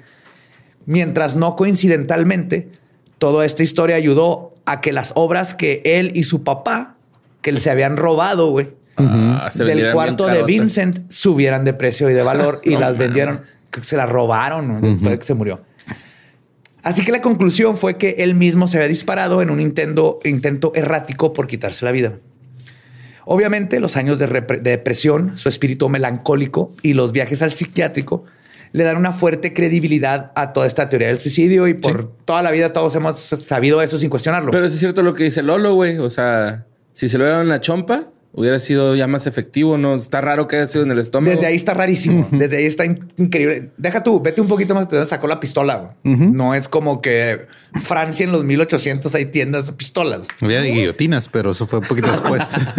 De hecho, que no- que le cortaron la cabeza a la última persona todavía cuando llegamos a la luna, ¿no? Algo así. Algo así, Ajá, sí, sí. como en los 60 fue la última vez Sí, que man. decapitaron a alguien con guillotina en Francia.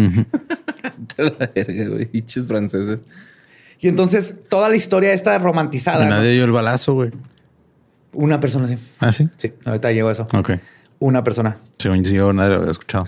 Le puso un baguette de silenciador, güey. Por lo apuntó la- al estómago. Como quien ponía un dildo, güey, como silenciador, güey. En una movie sale. No, estás No. confundiendo No, todo. sí es cierto, no, la fue- historia de esta de. Ah, del que los mataron en una granja, güey. Sí, Picton. Ajá. Sí, Picton. Sí, que tenía me ponía un una dildo. pistola con un dildo de silenciador Sí. para que hiciera. Sí. Toda esta historia nos apunta a esa dirección. O sea, era un hombre con el corazón roto por el fracaso de su comuna hippie. Su hermano favorito se acaba de casar. Solo había vendido un cuadro en toda su vida. Y además tenía una enfermedad mental que cada vez lo limitaba más para pintar. Y si algo definía a este pobre loco, era su absoluta e incontrolable pasión por la pintura. Y qué mejor final para esta personalidad que ya no aguantó con todo esto y se suicidó disparándose en la panza. Sin embargo, hay muchos hechos que no coinciden con toda esta narrativa. Ahí les van varias preguntas. ¿De dónde sacó la pistola? Que por cierto, nunca fue encontrada. Si quería quitarse la vida, ¿por qué se disparó en el estómago? Ujú. ¿Por qué llevó su bastidor y sus óleos para pintar el Sí, día se que se iba a matar? ¿Por Se disparó y luego puso atrás el, el, el lienzo. hizo el primer Pollock? Güey, seis personas ahí. Oh, un polo. Polo. Claro que sí. O sea, se rieron. También, ¿por qué regresó al pueblo a recostarse en su cuarto y estar ahí 29 horas? En lugar de quedarse a morir en el campo junto a una de sus pinturas en medio de su- uno de sus amados paisajes. O sea, si se, ¿por qué se dispara ahí y luego camina una milla, güey? Para ver a Teo, ¿no? No, Teo No, llegó después Teo cuando le avisaron. después, ¿no? Ah, ok. Pero pues sí, o sea, caminar mejor. un kilómetro y medio, güey, sangrando. Para llegar y acostarte A en lo, tu mejor, cama. a lo mejor hasta dijo, no mames, la cagué, no tengo dónde acostarme aquí, güey, voy a tardar un chingo en morir, güey. Pero si hubiera ido al hospital, pero tampoco se fue al hospital. Pudo haber llegado al hospital. Ujú. Pues siendo incluso este.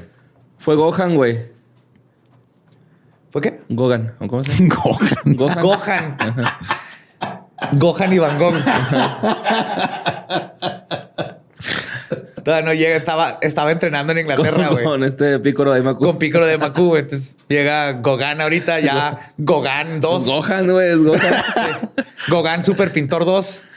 Ya güerillo, güey. así. No, pero incluso este- esto es especulación, pero siendo Van Gogh, lo hemos visto cómo escribe de chingón y cómo piensa. No dejó carta de despedida, no dijo nada de que era su último momento. Y en sus cartas, si las lees, nunca habla de su último momento o estas cosas. Ajá, de de, repente dice cosas así que prefería morirme que estarte quitando dinero, carnal. Pero Ajá. Siempre era, prefiero morirme, pero tengo que pintar. Tengo que pintar, tengo que pintar. Todo era el... Quisiera morirme, para carnal, pintar. en vez de quitarte dinero, Ajá. pero me puedes mandar para unos óleos porque sabes Sí, güey. Exactamente. Ese era siempre Neta, eso, preferiría morirme, pero me no tienes ahí algo que te sobre. Nomás tengo que comprar una bala, güey. Rento la pistola, compro una bala y me doy en la panza, güey. Espérate, no, güey. Vincent, no, no, ya te mandé la bala en la panza, no, pendejo. No, ay, voy para allá. ¡Ah! ¿Me puedes poner unas galletas habaneras, por favor? Y de hecho, todas sus cartas de esa época están plagadas de planes de su vida de artista. O sea, le está hablando de lo que sigue, ya tiene la Comuna 3. Sí, querido Teo, se vienen cosas grandes. Sí.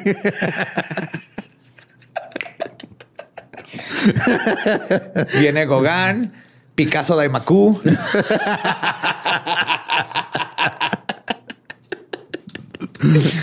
Eh, Dijo, y cito, este es un ejemplo. Actualmente estoy en plena mierda de estudios, estudios, estudios. Y esto durará aún, este, aún con el desorden. No me importa.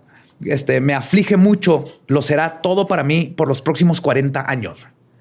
Ok. O sea, está hablando de, me quedan 40 años de estudiar, estudiar, estudiar y me tienen hasta la madre, pero que voy a seguir estudiando, estudiando y pintando y pintando, pintando. Y hay demasiados cabos sueltos que hacen sospechar que más que un suicidio pudo haber sido un asesinato en segundo grado o primero. En el 2011, el historiador de Princeton, Stephen Naife, y el biógrafo de Harvard, Gregory White Smith, sostuvieron la teoría de que Vincent no se suicidó.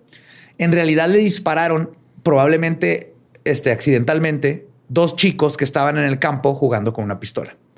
Ok. Yo creo que el dilema va a ser más si fue a, a propósito O o, accidente. accidental, pero creo que va a quedar más claro que suicidio no fue. Pues René y Gastón Secretin, Secretin, Gastón. eran dos hermanos que pasaban, estos son los sospechosos, pasaban sus vacaciones de verano en Auvers. De hecho, eran conocidos por el pintor, lo cual era muy común, pues en un pueblo pequeño todos se conocieron. Infierno grande. Pero Vincent disfrutaba de su compañía de vez en cuando. Ambos eran hijos de un farmacéutico que extendía su negocio al Distrito Rojo. Era un dealer con el farmacéutico, güey. Doctor Simi. Genéricos. Y se encargaba de distribuir otros placeres, como las prostitutas que frecuentaba Bangkok. Ok, si era dealer y era narco. dealer. Entonces, sí, porque de hecho este tipo tenía un chingo de dinero. Trata de personas y todo. Gastón era el mayor, tenía 18 años. Era un chico sensible que prefería el arte y la música. Seguramente por iniciativa de él buscaban la compañía de Vincent. Pero René era el polo opuesto. Tenía 16. Fue educado en París, igual que su hermano, pero este vato fue educado en París por el dinero de su papá y se había convertido en un burgués que se sentía superior a todos los demás. Era un fresa, como dicen los franceses, burgués. Claro. También le gustaba vestirse como vaquero, con chaparreras, sombrero y todo. Y andar de allá para acá disparándole a lo que se moviera, güey, con una vieja pistola calibre 38. Ok. ¿Ok? El adolescente estaba obsesionado con el viejo oeste. güey. Después de haber visto el famoso espectáculo de Buffalo Bill. No mames. Buffalo Bill fue a Francia en su gira, güey. Ok. Buffalo Bill tuvo una gira mundial. No mames, él sí le dieron la visa, qué vergas. Y se vestía de vaquero.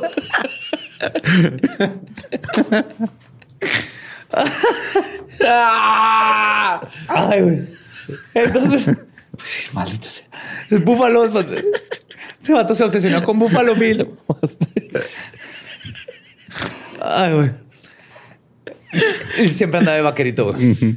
El problema, además de que era un adolescente con arma de fuego, es que René era un bully, güey. Ok. Era un bully mal pedo, digo, mal educado, que se creía Superior y superior y todo, güey. ¿Y Por esa el dinero pinche de pendeja qué, güey? Agarro Sí, culero. Y que además traía una pistola vieja, güey, muy poco confiable y que era propensa a fallar. Propensa a fallar. Propensa a fallar. Pues la actividad de verano favorito de ambos hermanos, cuando iban, porque acuérdense que aquí iban nomás a, Ah, su casa de a verano. su casa de verano, era molestar a lo que el pueblo conocía como el fou rouge. Le fou rouge. Ok. El loco rojo. El loco pelirrojo. Entonces ellos le decían Toto.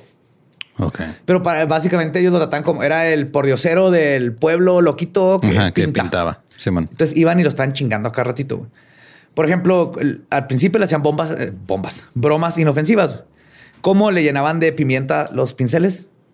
Para que Pimienta estornudara. pícate, para que es que los chupaba. Todos los, los Ajá. artistas pintados, por eso te da cáncer y mil cosas. Entonces, como tenía Van Gogh la costumbre de chuparlos como todos, Se enchilaba. se enchilaba.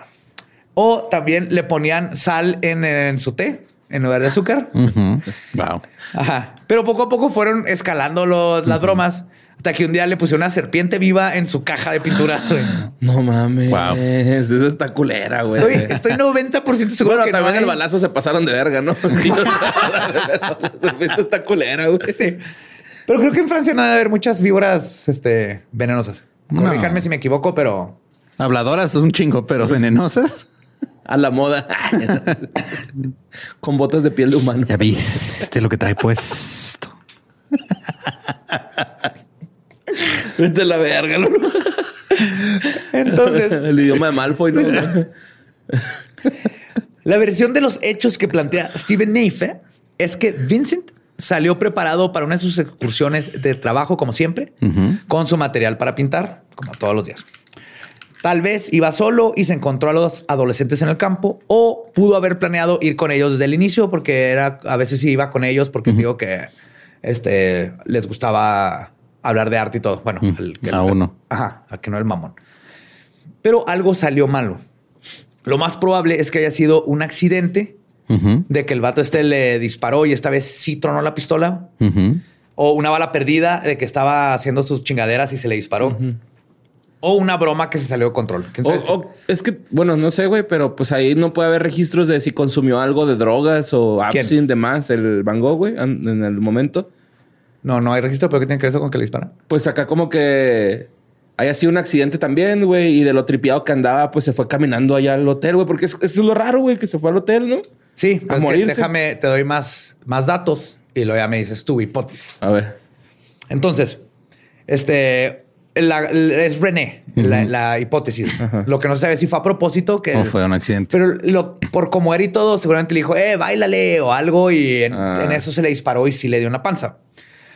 Que también cae, cae la posibilidad de que haya sido a propósito. Digo, pero en medio del campo le dan el balazo y entonces sucede lo que sucedió. güey. Le dan el balazo y Van Gogh se va caminando una milla hasta llegar a morir. Y esta teoría está basada en rumores locales que comenzaron, a- bueno, empieza con los rumores locales que comenzaron a circular en Overs en 1930 y fueron recopilados por el historiador John Rewald.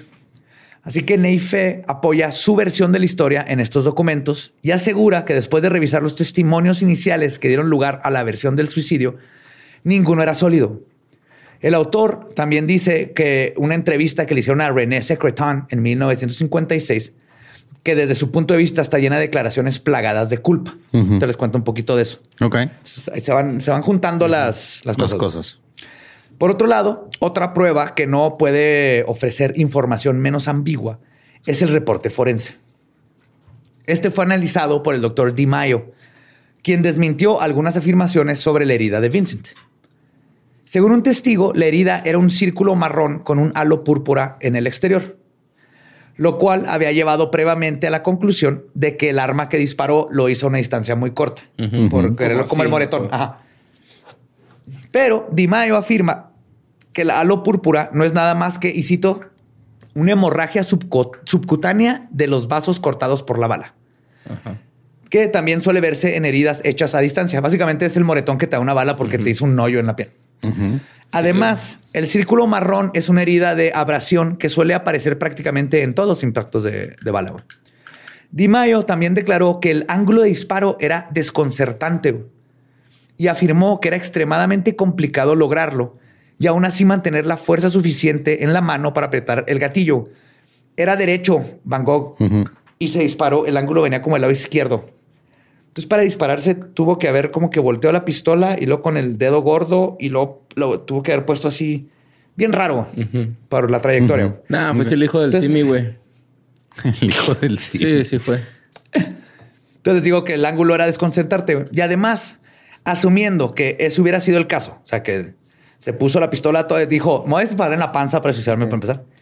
Este, me voy a agarrar la pistola de la forma más rara que pueda para poderme disparar. La pistola hubiera dejado marcas de pólvora o quemaduras en su mano. En la mano, en la panza, en la ropa. Pero la ropa de Vincent este, no tenía hollín, no tenía nada marcado. Y en ese tiempo las balas eran de pólvora bien cabronada. salía humo y... De perdigón, ¿no? ¿no? no, de perdigón no, pero era el de... Porque eran un revólver. Ah, ok. Pero usaban... Pues, era una pol... No sé si es diferente la pólvora ahorita o otro... Pero sé que en ese tiempo era pólvora clásica así de cañón de pirata. Entonces hace un desmadre cuando explota. Entonces, la conclusión fue que, de acuerdo a la evidencia, era muy poco probable que la herida hubiera sido autoinfligida.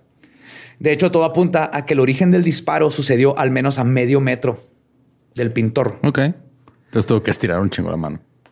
Sí, así, de, forma rara. Entonces, no solo se disparó no en la cabeza, sino que en la panza y de medio metro. Medio metro de distancia. Muy bien. Otro dato interesante fue una testigo de una familia distinguida de ahí de Aubers que declaró que de hecho el disparo no había sucedido en el campo. Ella lo escuchó. Ok. Sino que le dispararon en, un camino que lleva a la villa de la familia Secreton. Ah, cabrón. Ok. Y la policía ignoró ese dato, pero se encontró después.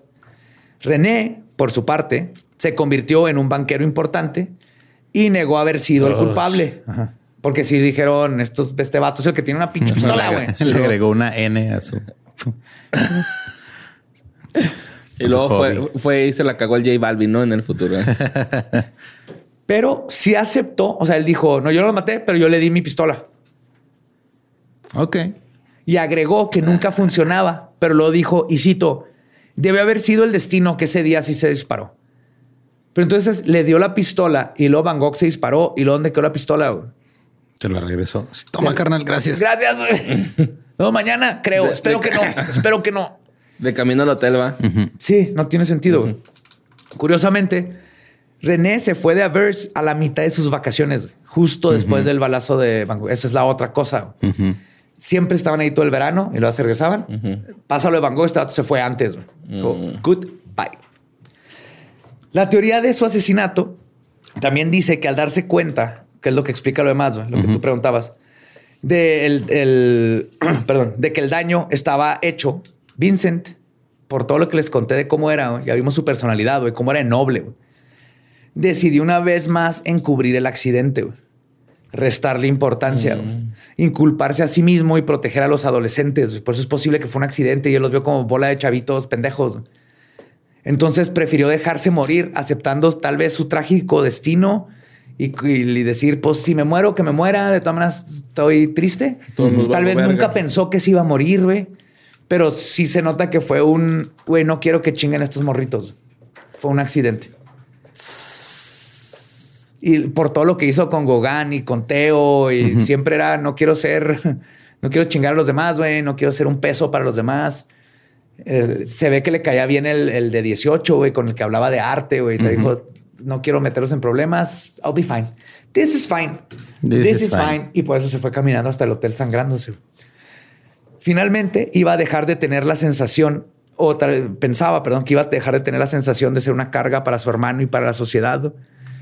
Así que simplemente regresó a casa, mandó a llamar a su hermano Teo para poderse despedir de su persona más favorita del mundo antes de partir de, de aquí y dijo, pues ni pedo, ya, me tocaba, carnal.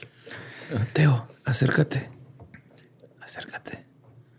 Palabra de Belcebú.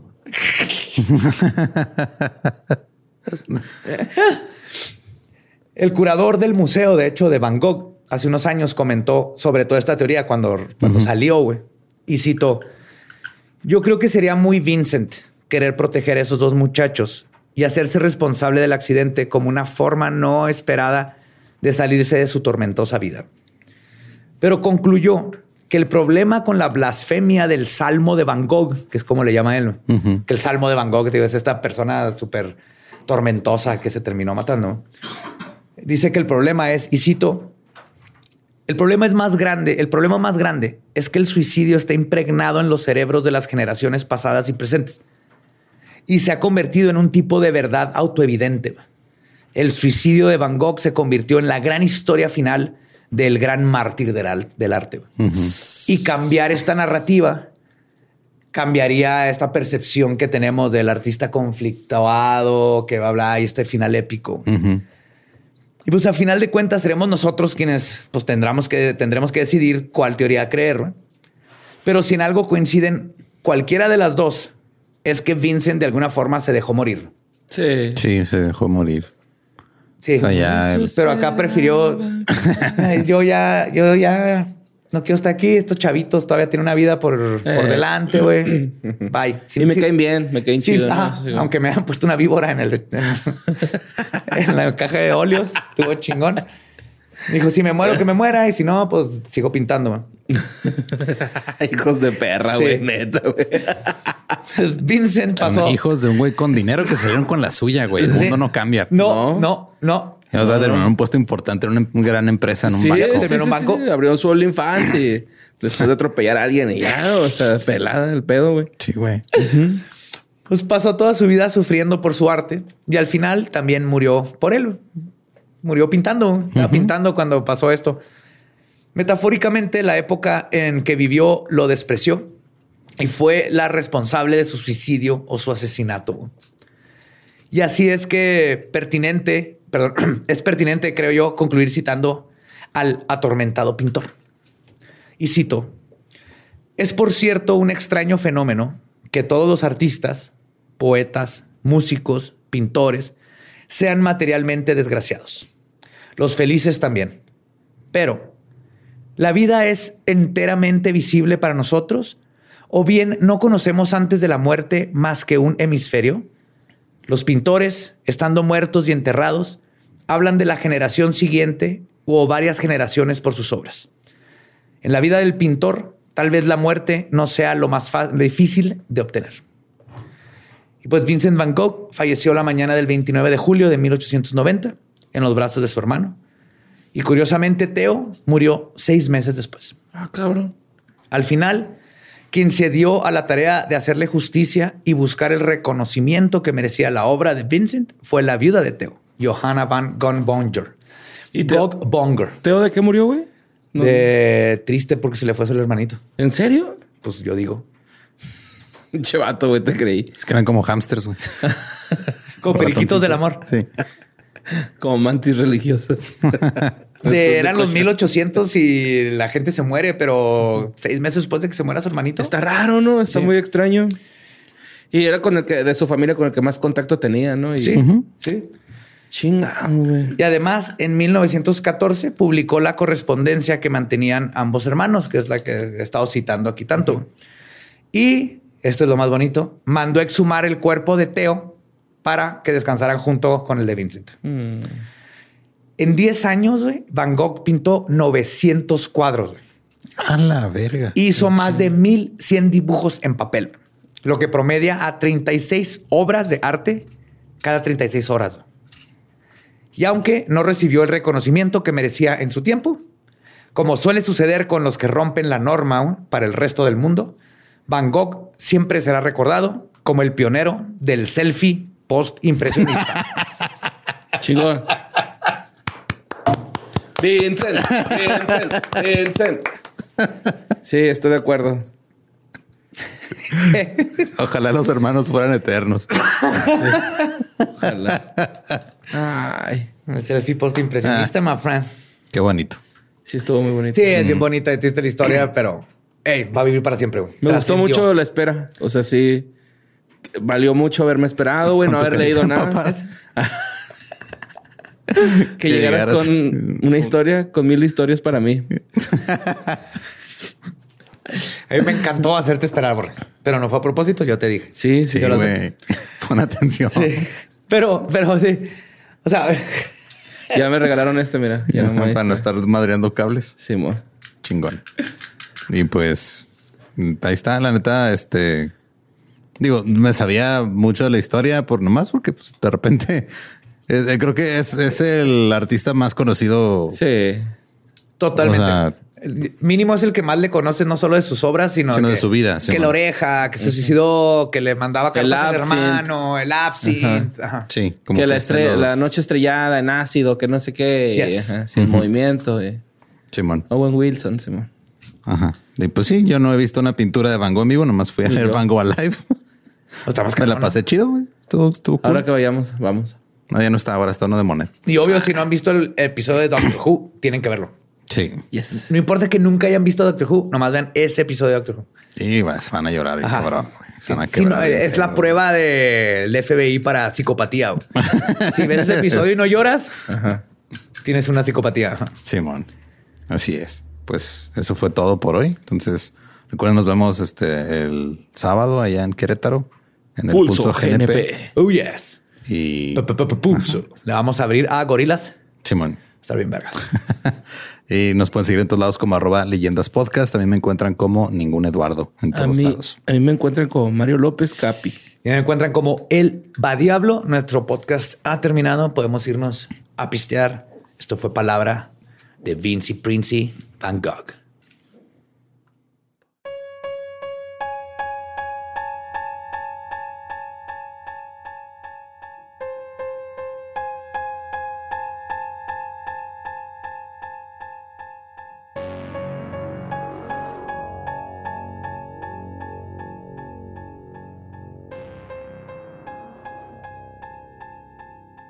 Y esa fue la historia del misterio del asesinato de Vinci Princi Van Gogh Ginzi.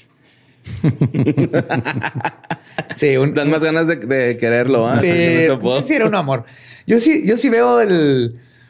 Esta, por ejemplo, a David Bowie Ajá. hacía cosas todavía más locas y re extrañas que Van Gogh, pero no Porque se tenía heroína y cocaína. Ajá.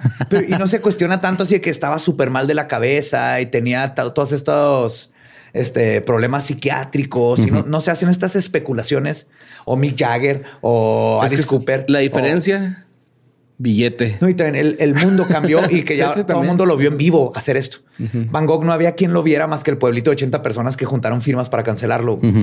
Entonces también eh, por sus cartas sí tenía pedo de ansiedad y estas cosas que obviamente en esos tiempos no había forma ni de cómo Ajá, ni, te- ni nombre tenía ese pedo. Ajá, pero sí lo veo más como era un artista revolucionario, el, el pionero, el verdaderamente pionero. Siempre en los artistas está el pionero que nadie reconoce porque es el que rompe las reglas y luego después los que los poquitos que lo admiraron se agarran de ahí Ajá, y son y los son que los pegan. Por ejemplo, todo el glam, el, el pionero del glam es Little Richard.